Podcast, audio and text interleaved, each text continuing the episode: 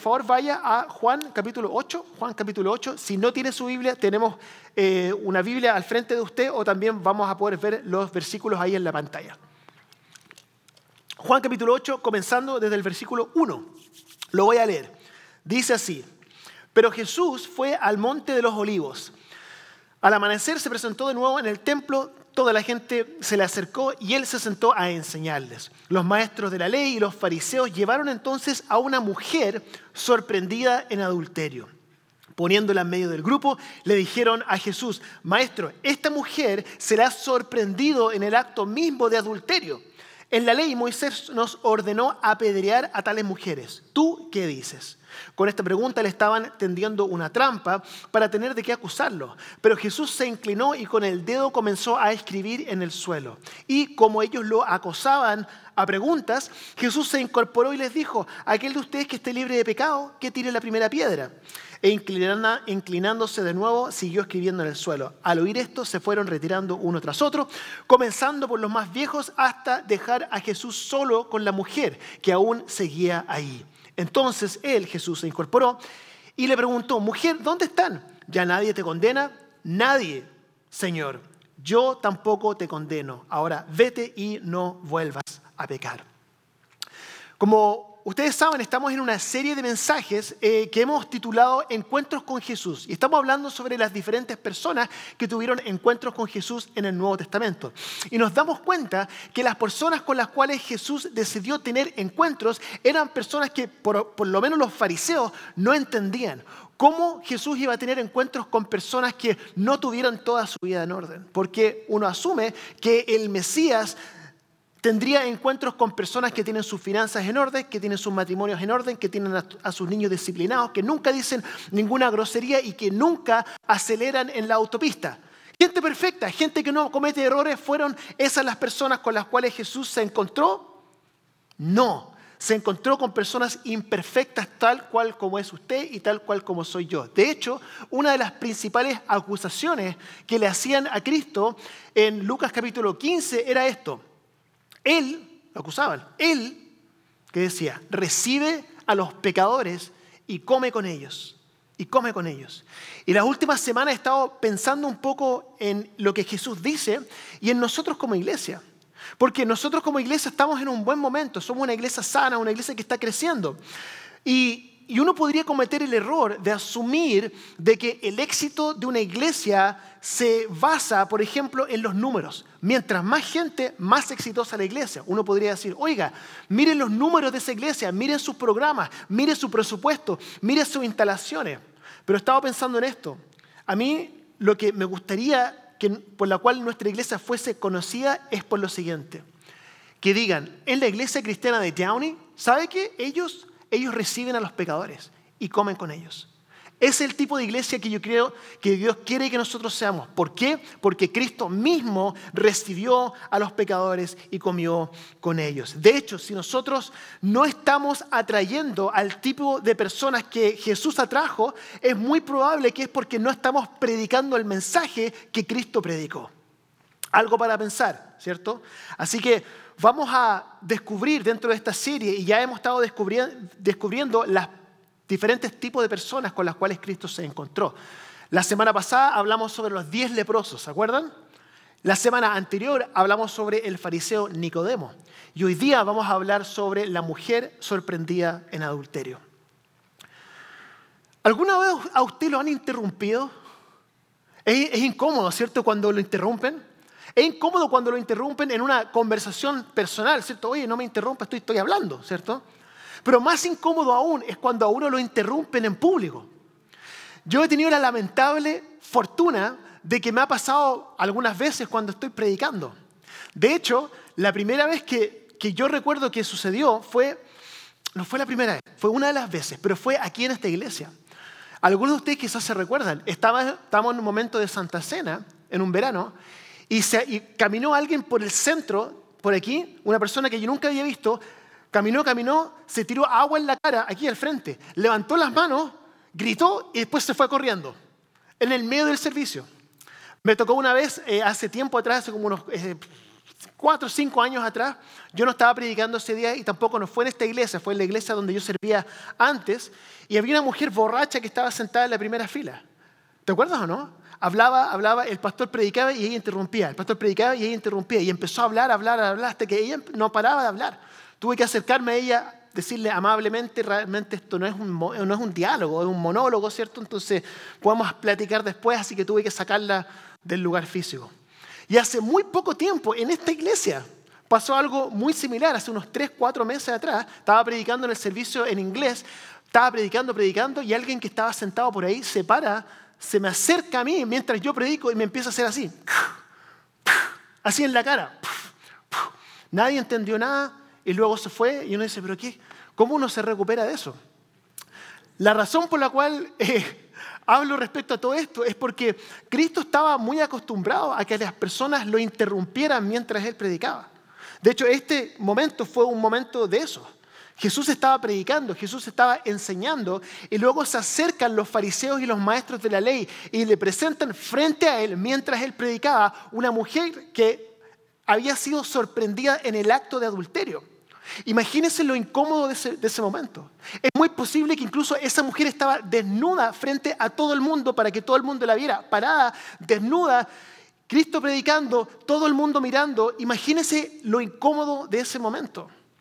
Es lo que estaba describiendo Cristo eh, en ese momento en que estaba pasando lo que Cristo estaba predicando.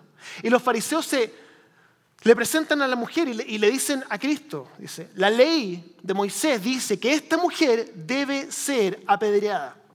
Ahora, si uno ve la ley de Moisés se da cuenta que los dos tenían que ser apedreados, pero ellos convenientemente sacaron esa parte, ¿cierto? Y dijeron que solamente la mujer tenía que ser apedreada, apedreada.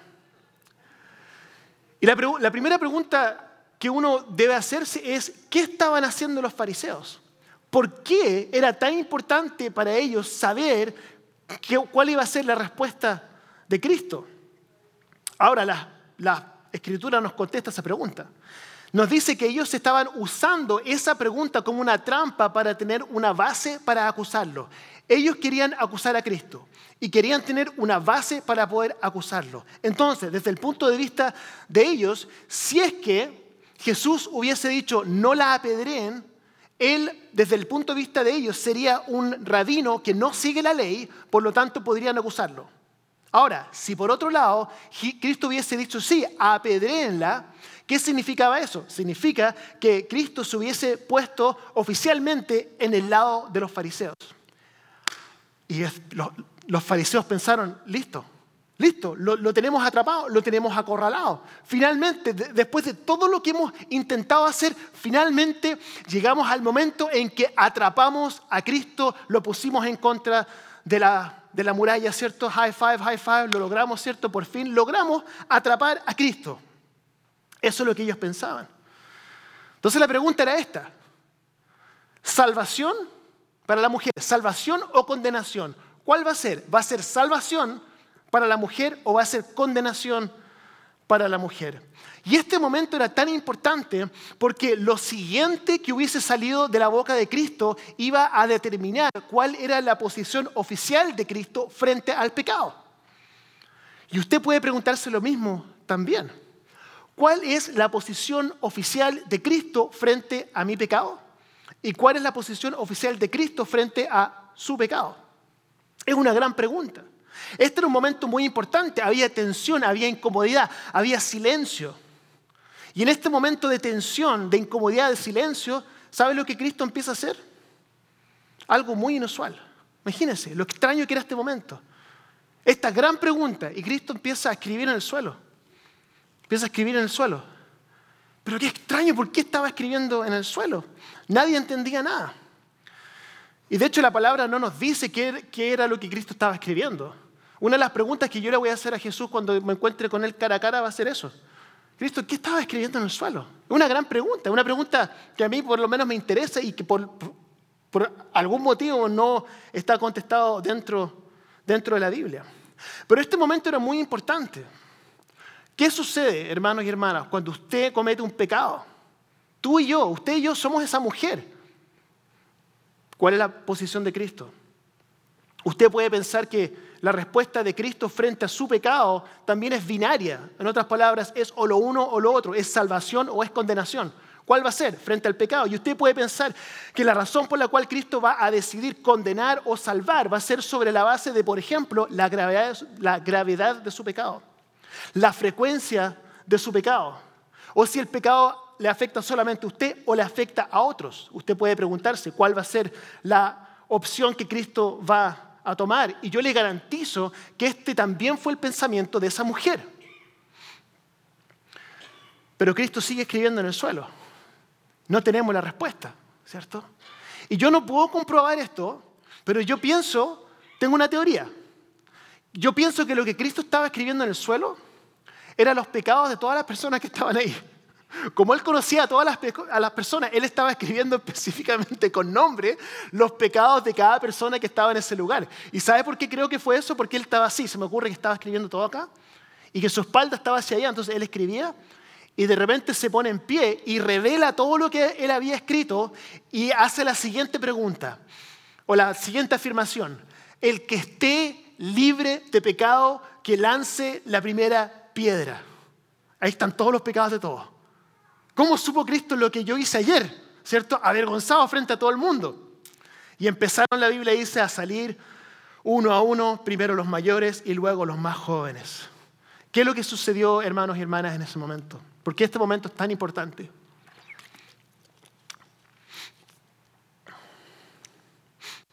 Los tipos estaban listos para apedrearla y de repente se fueron.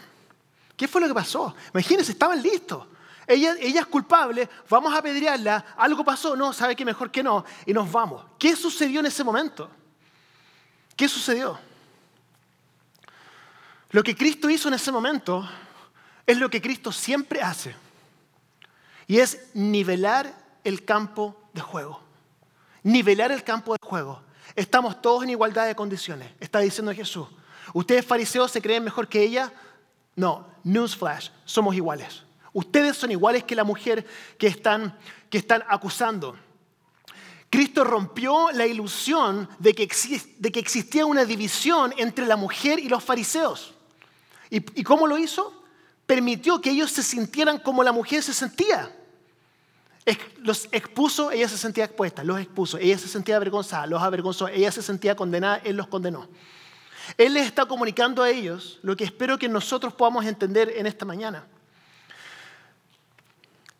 Ellos pensaron que, los, fariseos pensaron que ese momento se trataba de, de tratar de definir si la mujer iba a ser condenada o iba a ser perdonada. Eso es lo que los fariseos pensaban que se trataba ese momento, pero Cristo cambia el libreto y les, dice, este momento no se trata respecto al perdón, si ella, si ella, se merece perdón o se merece condenación, no se trata respecto a eso. Este momento se trata de que yo voy a exponer el engaño de que a ustedes les hace pensar que ustedes son los que califican para definir el destino de esta mujer. Está diciendo, ¿ustedes quién son para, para juzgarla? Este es el punto que Cristo estaba tratando de explicar. Esta mujer, la cual ustedes están a punto de apedrear, es igual de pecadora que ustedes. De hecho, ustedes son peores. De hecho, la diferencia entre, entre, ustedes y la mujer es que ustedes son hipócritas y ella no. Ella está siendo expuesta, pero ustedes están ocultando. Ustedes están ocultando. Cristo le está diciendo, ustedes quieren avergonzar a esta mujer frente a todos, déjenme hacer que ustedes sientan la misma vergüenza primero. Ustedes quieren exponer la vergüenza de esta mujer frente a todos, déjenme exponer su vergüenza frente a todos también para que sepan cómo se sienta. Los fariseos no entendían cuál era su trabajo. Ellos pensaron que su trabajo era parecer justos mientras juzgaban a los demás. Y Jesús vio a través de esto, se dio cuenta inmediatamente de lo que estaba pasando. Cristo no los vio a ellos como cumplidores de la ley, sino que los vio como ciegos guiando a ciegos. Estaba exponiendo su falsedad. Y creo que también esto es un buen recordatorio para nosotros. Sobre todo nosotros que llevamos tanto tiempo en el Evangelio. Yo soy, como lo he dicho antes, quinta generación de pastores. O sea, he estado en la iglesia toda mi vida. Entonces llega un momento en que, no sé si a usted le puede pasar, que llevo tanto tiempo en la iglesia, llevo tanto tiempo en la palabra, llevo tanto tiempo orando, llevo tanto tiempo en este medio, que uno siente como que ha logrado cierto, como, ¿cómo se dice? Antigüedad, como tenure, ¿cierto? Una vez que uno tiene tenure ya uno puede hacer lo que uno quiera y empezar a juzgar al resto. Eso es lo que le estaba pasando a los fariseos y nos puede pasar a nosotros. También podemos caer en esta trampa. Pero Mateo capítulo 7, Cristo nos habla, nos recuerda, hermanos y hermanas, usted está diciendo, mire el pecado de esa persona. Y Cristo le dice, usted está viendo, ¿cierto?, la paja en el ojo ajeno, pero no se da cuenta que tiene así un tronco en el ojo. Es, importante ese recordatorio, porque eso siempre así. Billy Graham dijo esto, muy interesante, lo he dicho antes. Nosotros tenemos una sola responsabilidad. No es salvar a las personas, no es convencer a las personas, no es juzgar a las personas. Nuestra descripción de trabajo es amar a las personas, amar al prójimo. Toda la ley y los profetas se sostienen sobre esa ley. Eso es cierto para todos nosotros. Entonces, ¿qué es lo que sucede después? La mujer, ¿cierto? Eh, todos se van y la mujer se queda sola, sola con Jesús. Se fueron todos, se fueron todos. La mujer se queda sola con Jesús.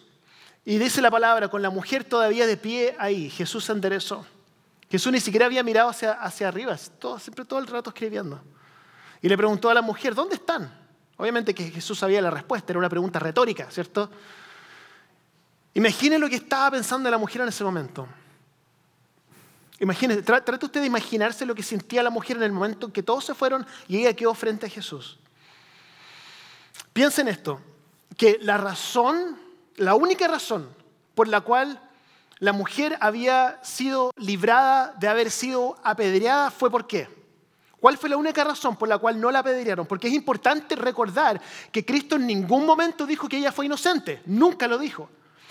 El fin de la historia no termina como termina porque Cristo le dijo que ella era inocente. En ningún momento pasa eso. Entonces, esta es la pregunta. ¿Por qué fue la, mujer libre de ser apedreada? El único motivo era este. Cristo lo explicó. Porque no había ninguno que estuviese libre de pecado, lo cual lo calificaba para poder apedrearla. Entonces, ¿qué es lo que pasó cuando ella se vio frente a Jesús? se dio cuenta que con todos los pecados que ella tenía, había uno solo que calificaba para poder apedrearla, porque era el único que era libre de pecado, y ese era Cristo. Está frente a ese momento, y yo pienso que la mujer se estaba como bracing herself, ¿cierto? Porque aquí estaba frente al único calificado para poder apedrearla. Y ella estaba pensando, llegó el momento, este es el momento. Y quizá usted se siente así también.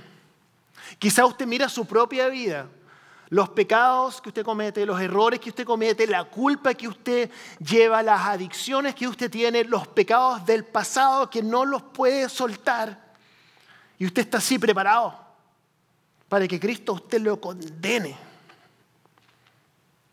Lo precioso es que esta historia nos da la respuesta. Uno asume, Cristo me va a condenar. Y él continúa. ¿Qué es lo que le pregunta a la mujer? Le dice, ¿Nadie te ha condenado? Nadie, Señor. Nadie. Hay mucho que está sucediendo aquí. Esto es, un, hermoso momento porque de hecho yo estaba pensando en este momento también. Yo crecí creyendo que, que cuando todos la dejaron sola, era como que Cristo tenía una rivalidad con todos los fariseos y Cristo había ganado y los fariseos perdieron. ¿Cierto? Por eso se fueron. Pero no es así. Si usted se pone a pensar, uno, se va a dar cuenta de que todos ellos se fueron voluntariamente. Se fueron voluntariamente, lo que significa que todas las personas que estaban a punto de apedrear a esta mujer habían tenido una convicción de pecado que los había permitido que ellos se fueran. Se fueron voluntariamente. Nadie, nadie te ha condenado. Nadie, Señor, dijo ella. Entonces yo tampoco tengo, te condeno, declaró Jesús. Ahora vete y deja tu vida de pecado. Hay dos cosas importantes en este momento y con esto voy a ir terminando. Dos cosas. Cristo le dice dos cosas a esta mujer y esto lo hemos hablado antes. Le dice dos cosas. Le dice, número uno, no te condeno. Eso es lo primero. Número dos, le dice, deja tu vida de pecado. Yo creo que el orden de estas dos cosas es muy importante. Porque Cristo no le dice, ve y deja tu vida de pecado y luego no te condeno. Nosotros como cristianos muchas veces eh, invertimos el orden. Decimos, oye, deja tu vida de pecado primero, ordena tu vida, limpia tu vida, pon tu vida en orden y luego quizás, si es que te portas bien, no va a haber condenación. Hermano, es al revés. Cristo murió por los pecados. Él pagó por todos los pecados. Y el resultado de ese perdón es que nosotros eh, comenzamos a transformar nuestra vida. Pero no es al revés. Em, es mucho más poderoso el perdón para la transformación de la vida que la condenación.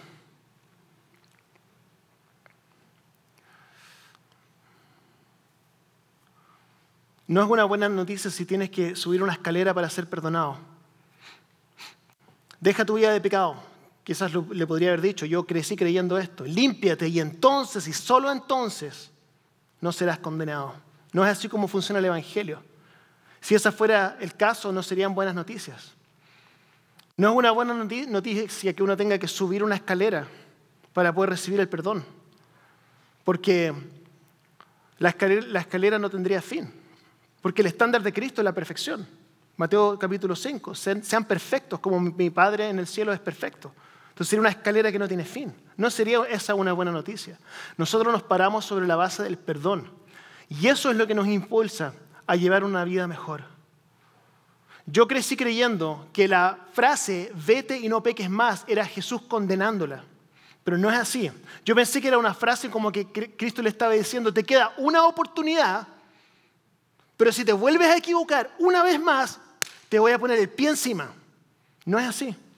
No es, no es ese el espíritu, porque Cristo literalmente le había dicho, justo antes de esa frase, yo tampoco te condeno. Se lo estaba diciendo. Yo crecí también creyendo, no peques más o tiras al infierno.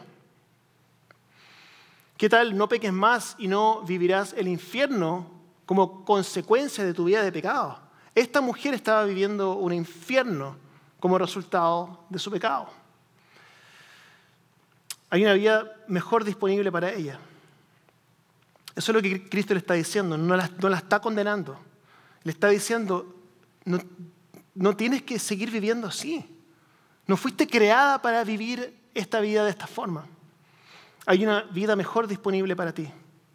Romanos 8.1 dice, por tanto, ya no hay ninguna condenación para los que están en Cristo Jesús. Es Romans 8:1.